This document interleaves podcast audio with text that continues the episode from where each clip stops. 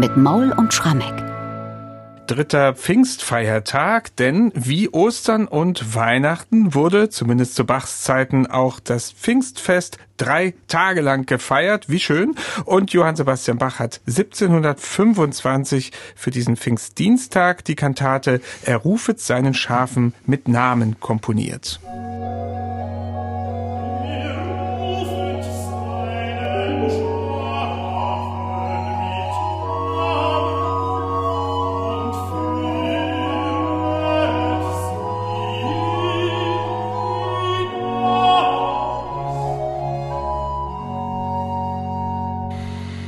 Soweit das Eingangsrezitativ dieser Kantate. Und man könnte wirklich sagen, never change a winning Dichterin. Ja, denn auch am dritten Pfingstfeiertag nutzt Johann Sebastian Bach wieder ein Libretto von Christiane Marianne von Ziegler, die ihn ja über die Pfingsttage 1725 begleitet hat als Dichterin.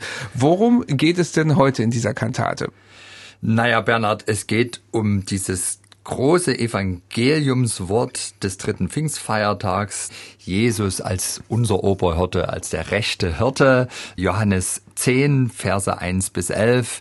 Das wird wunderbar beschrieben aus seinem Mund gegenüber den Jüngern. Der Hirte geht in den Stall durch die rechte Tür und alle, die anders in den Stall hineinkommen zu den Schafen, das sind Räuber, Mörder und so weiter. Und die Jünger haben irgendwie nicht so richtig verstanden und dann spitzt das Jesus sogar nochmal zu und sagt, ich komme nicht nur durch die rechte Tür, sondern ich bin die rechte Tür. Also ihr müsst sozusagen alle durch mich durch um in den Schafstall zu kommen und dort seid ihr behütet. Also eine Hirtenkantate und da erklärt sich dann auch das ganze Instrumentarium dieses Stücks und die vielen, vielen doch sehr pastoralen Töne. Und die Türmetapher, die finden wir auch? Immer wieder, ja. Die zieht sich durch das ganze Stück und ganz besonders wird sie thematisiert in der zweiten Tenorarie. Es dünket mich, ich sehe dich kommen, du gehst zur rechten Türe ein, ah, ja. du wirst im Glauben aufgenommen und musst der wahre Hirte sein. Also das ist das ganz große Thema dieser Kantate. Aber man muss feststellen, wenn man sich jetzt die gedruckte Fassung dieser Kantate in dem Druck von Christiane Marianne Ziegler ansieht und so wie sie Bach vertont hat, da gibt es einige Unterschiede in der Textbehandlung. Bach hat da offenbar eingegriffen. Gibt es da einen Grund? Und warum hat er das getan? Ja, also wir haben das in fast allen der Zieglerinnen Kantaten, dass es mal kleinere, mal größere Abweichungen gibt zwischen dem, was wir wir in Bachs erhaltener Partitur den originalen Aufführungsstimmen haben und dem, was wir dann in dem Textdruck vorfinden, Versuche in gebundener Schreibart, da ist ja eben ein ganzer Kantatenjahrgang von ihr abgedruckt. Und nun wird immer sehr stark thematisiert in der Bachforschung diese Abweichung und dann versucht irgendwie darin zu erkennen, dass Bach vielleicht versucht hat, die Zieglerin inhaltlich zu verbessern oder vielleicht schlichtweg aus musikalischen Gründen mal gerafft hat, gestrafft, einzelne Worte ersetzt hat. Auf der anderen Seite können wir bei dem allen auch nicht ausschließen, dass die Zieglerin dem Bach erstmal letztlich Manuskripte vorgelegt hat, 1725, vielleicht auch wirklich ganz frisch fertiggestellt und sie vielleicht dann im Nachgang, als sie dann beschlossen hat, diesen gedichteten Jahrgang in ihre Gedichtsammlung aufzunehmen, dann eben doch nochmal Hand angelegt hat und vielleicht manche Änderungen, die wir jetzt erstmal als augenscheinlich von Bach veranlasst wahrnehmen, in Wahrheit von ihr selber stammen und sie da einfach diese Kantatentexte nochmal ein bisschen geschliffen hat. Hier allerdings in unserer Kantate ist es total spannend. Da haben wir eine höchst bemerkenswerte Abweichung und zwar im Zusammenhang mit dem Vortrag des zweiten Evangeliumstextes. Da heißt es, basierend auf diesen Dialog zwischen Jesus und seinen Jüngern, Sie vernahmen aber nicht, was es war, das er zu ihnen gesagt hatte. Also sie wollten es genauer hören. Und jetzt dichtet die Zieglerin aber das Rezitativ weiter mit eigenen Worten und sagt, ach ja, wir Menschen sind oftmals den Tauben zu vergleichen, wenn die verblendete Vernunft nicht weiß, was er gesaget hatte. O Törin, merke doch, wenn Jesus mit dir spricht, dass es zu deinem Heil Geschicht. So, und das ist jetzt also der Text, wie ihn Bach in seiner Partitur den Noten unterlegt hat.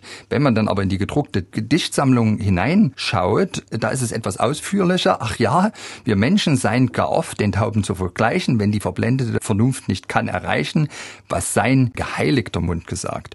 Und da ist eben jetzt nun tatsächlich die Frage, wer hat diese Kürzung 1725 veranlasst? In dem Fall ist es natürlich nochmal besonders spannend, wenn man so will, trifft hier eigentlich die Aufklärung, die ja das Gebot der Vernunft der menschlichen ganz stark in den Vordergrund rückt, auf das orthodoxe Luthertum. Also wir merken hier durchaus Zeitgeist 1720er, 30er Jahre, die Aufklärung zieht ein, das gefällt aber nicht allen. Und, nun und, kann man, und Bachs Stellung ist da durchaus ambivalent, weil wir ja nicht wissen, ob er es verändert hat. Ganz genau. Und wenn wir dann nachher noch über die Arie sprechen, die dann das ja noch inhaltlich verdichtet, und sehen, was Bach daraus gemacht hat, da kann man dann auch so versuchen, seine Schlussfolgerungen über die Weltsicht von ihm und auch der Zieglerin zu ziehen. Dann machen wir das doch gleich mal. Ein Eingangschor müssen wir hier nicht besprechen. Es gibt keinen. Überhaupt ist diese Kantate wie immer mal wieder an dritten Feiertagen ja. Chor schonend. Der hatte ja auch genug zu tun. Also es gibt nur ein Schlusschoral. Aber es gibt drei doch sehr gewichtige Arien, auf die wir hier eingehen wollen. Und zwar mit ganz besonderen Instrumenten. Also wieder Flöten, Violoncello Piccolo ist dabei und dann kommt die Überraschung, die ich mal jetzt noch nicht verrate, in der dritten Arie. genau. Vielleicht erstmal ein paar Worte zu der Altarie, die ja auf praktisch einer Psalmparaphrase beruht. Das ist ja eindeutig ein Hinweis mhm. auf Psalm 23. Der Herr ist mein Hirt und die Hirteninstrumente sind dann ganz klar zu hören. Genau. Es ist im Grunde eine Hirtenmusik mehr von Bach, eine, die wirklich die Ankunft des Hirten herbeisehnt. Also deswegen ist es durchaus auch ein bisschen mit Chromatik gewürzt. Also sind keine rundum freudigen Töne, aber es duftet nach Heu und es ist die Welt des Schafstalls in Musik gesetzt.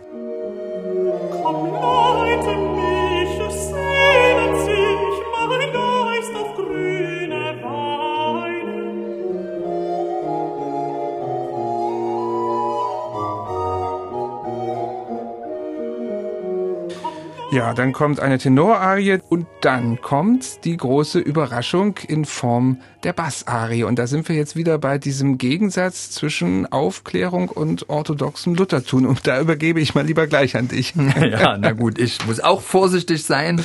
Aber was wirklich eine Überraschung, wenn nicht gar ein Schock in dieser Kantate ist, nachdem wir in den ersten Sätzen wirklich in der Hirtenwelt zu Hause sind und Jesus als der Hirte uns musikalisch präsentiert wird, Bach uns buchstäblich die Flötentöne beibringt, kommt das Rezitativ, was dann nochmal diese Erzählung um dieses Gespräch Jesu mit den Jüngern, sie vernahmen aber nicht, was es war, dass er zu ihnen gesagt hatte und dann dieses erweiterte Rezitativ der Zieglerin, wo sie die verblendete Vernunft thematisiert, die dazu führt, dass wir nicht mehr richtig auf Gottes Worte hören hat sie ja dann einen Arientext gedichtet mit den Worten, öffnet euch ihr beiden Ohren, Jesu hat euch zugeschworen, dass er Teufel tot erlegt. Gnade, gnügevolles Leben will er allen Christen geben, wer ihm folgt, sein Kreuz nachträgt. Das ist ziemlich deutlich. Genau, also deswegen besinnt euch auf Jesus und was macht Bach jetzt damit? Und das ist die Überraschung. Jetzt plötzlich tauchen zwei Trompeten auf und wenn wir jetzt mal kurz reinhören, stellen wir sofort fest, das ist Pomp, das ist Herrschermusik, das ist eine heroische Arie. Und wenn man so will, könnte man hier auch sagen, hier wird tatsächlich das Weltbild des Barock, des Feudalismus aber eben auch Gottvertrauen und dann eben auch die Vernunft, die uns verblendet, besser ausschalten, also dieses neue aufklärerische Gedankentum mal besser beiseite lassen, das haut uns hier Bach im Grunde genommen um die Ohren. Öffnet euch ihr beiden hat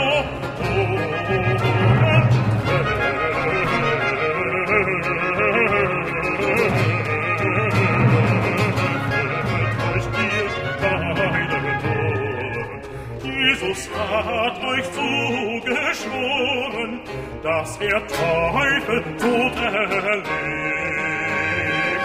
Teufel tot erlegt.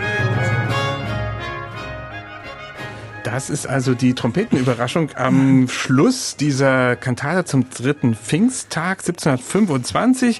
Ganz am Schluss gibt's dann noch einen schönen Schlusschoral, zwar bloß in Anführungsstrichen ein Choral, aber mit drei obligaten Flötenstimmen, wodurch sich die Gesamtzahl der Stimmen von vier auf sieben erhöht. Also nochmal ein eindrucksvolles Zeugnis da ganz am Schluss. Und das ist auch kein Selbstzweck, weil hier werden wieder versöhnliche Töne angeschlagen. Es geht um das Bekenntnis ist nun wert der Geist, ich folge dir. Und dann wird ja das Bild vom Morgenstern für Jesus Christus nochmal bemüht. Es heißt, dein Wort ist ja der Morgenstern, der herrlich leuchtet nah und fern. Und das besorgen natürlich die Blockflöten. Und die Trompeten, die haben schon längst wieder eingepackt zu dieser Zeit. Gehen zur nächsten Mucke. Genau, so sieht's aus. Und jetzt hat Bach also in drei Tagen wieder drei neue Kantaten komponiert auf die Texte der Christiane Marianne von Ziegler.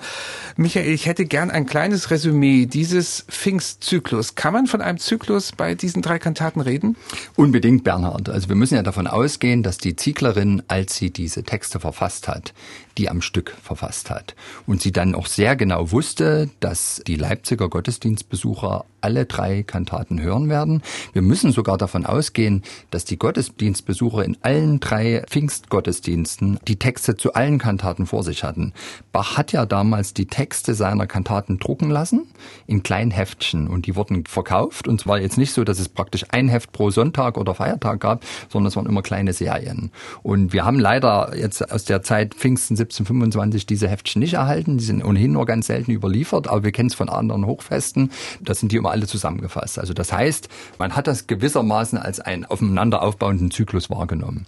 Und insofern glaube ich, dass die Zieglerin sich sehr genau überlegt hat, was sie in den einzelnen Kantaten thematisiert und deswegen auch versucht hat, natürlich Überschneidungen zu vermeiden und zugleich ein großes Ganzes abzuliefern. Und ich würde schon von so einer Art Trilogie sprechen, die, finde ich, eine gute, auch pädagogische Dramaturgie hat, Erster Pfingstfeiertag, wir erinnern uns, das war der überschwängliche Dank, die große Feier dafür, dass Jesus und der Heilige Geist jetzt in unseren Herzen Wohnung nimmt. Am zweiten Pfingstfeiertag das Thema Jesus ist für alle da, auch für die Sünder, denn der Heilige Geist kommt wirklich über alle, die ihn zu sich hineinlassen in ihre Herzen. Und jetzt am dritten Pfingstfeiertag, und das sind dann, glaube ich, wirklich nochmal mahnende Töne, aber Voraussetzung ist, ihr müsst eure Ohren offen haben für die Botschaft von Jesus, denn nur dann kommt er über euch und ist euer Hirte.